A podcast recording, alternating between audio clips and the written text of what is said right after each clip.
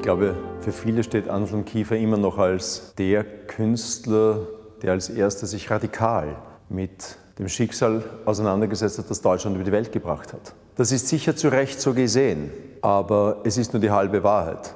Denn darüber hinaus gibt es im gesamten Werk von Anselm Kiefer eine Denkrichtung, die sich mit ganz anderen metaphysischen Fragen auseinandersetzt, mit den Fragen, die weit über die Historie Deutschlands, weit über den Mythos Deutschlands, weit über das Nibelungenlied, das Deutschlandlied oder den Rhein als die Grenze gegen den Erzfeind Frankreichs auseinandersetzt, die sich mit Fragen der Transformation des Daseins in ein Jenseits, in ein größeres Leben als nur dieses beschäftigt. In dieser Ausstellung der Holzschnitte von Anselm Kiefer kann man eigentlich beide Welten entdecken. Auf der einen Seite dominiert gleich zu Beginn eine Serie, die sich mit dem Rhein, dem deutschen Grenzfluss schlechthin auseinandersetzt. Ihn faszinieren die Verteidigungswelle, die Bunker. Ein Bunker ist der Inbegriff des totalen Missverhältnisses zwischen dem Aufwand für Architektur und dem gewonnenen Raum. Man wird geradezu erdrückt, erstickt in dem Raum,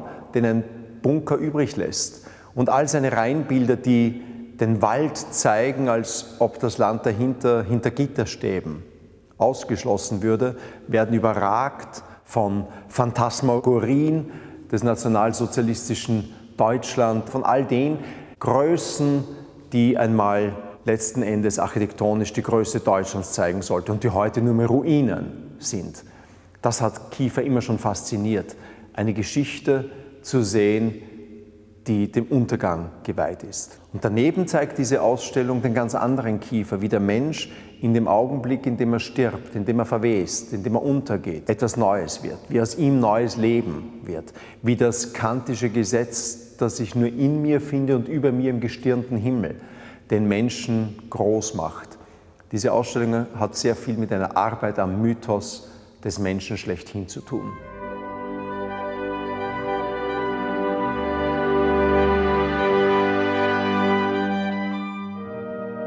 Der Holzschnitt im späten 20. Jahrhundert ist eine kunstgewerbliche Angelegenheit. Da entdeckt er in ihm, in diesem schwarzen, harten Schwarz-Weiß-Kontrast, eine Ausdrucksmöglichkeit, die in dieser großen Reduktion und Abstraktion fast nahe kommt dieser sehr opulenten Materialschlacht, die sich in den anderen Werken Kiefers zuträgt, wo Samen und Blüten und Blei verwendet werden, um einen bestimmten Thema Form zu geben. Und offensichtlich verwendet er einige Holzschnitte als Versatzstücke in unterschiedlichen Versionen immer wieder, wie das Feuer, das Wasser, der Fluss. Das sind Versatzstücke, die er immer wieder einsetzt und zu neuen Bildern im Holzschnitt kollagieren kann. Eigentlich sind das nicht Holzschnitte, eigentlich sind es Collagen aus Holzschnitten, die dann noch übermalt werden. Eine geradezu merkwürdige Unreinheit im Umgang mit einem Medium, mit einer Gattung.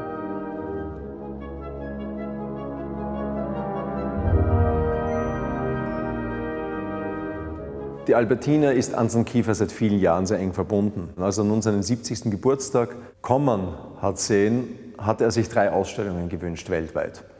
Eine große Retrospektive seines malerischen Werks, seiner großen Installationen im Centre Pompidou. Eine große Retrospektive seiner Bücher in der Bibliothèque Nationale in Paris und eine Retrospektive seiner Holzschnitte in der Albertina. Ein Wunsch, dem ich sofort und gerne nachgekommen bin, weil es diese Ausstellung noch nie gegeben hat weder hier noch an einem anderen Ort. Zum ersten Mal sieht man ein Schaffen, das jetzt fast vier Jahrzehnte währt, an dem man sich an diesem Typus des Holzschnittes abarbeitet. Da ist es eine einmalige Gelegenheit, Anselm Kiefer nicht nur erstmals in Österreich vorzustellen, sondern ihn mit einer Ausstellung vorzustellen, die es so überhaupt noch nie irgendwo gegeben hat.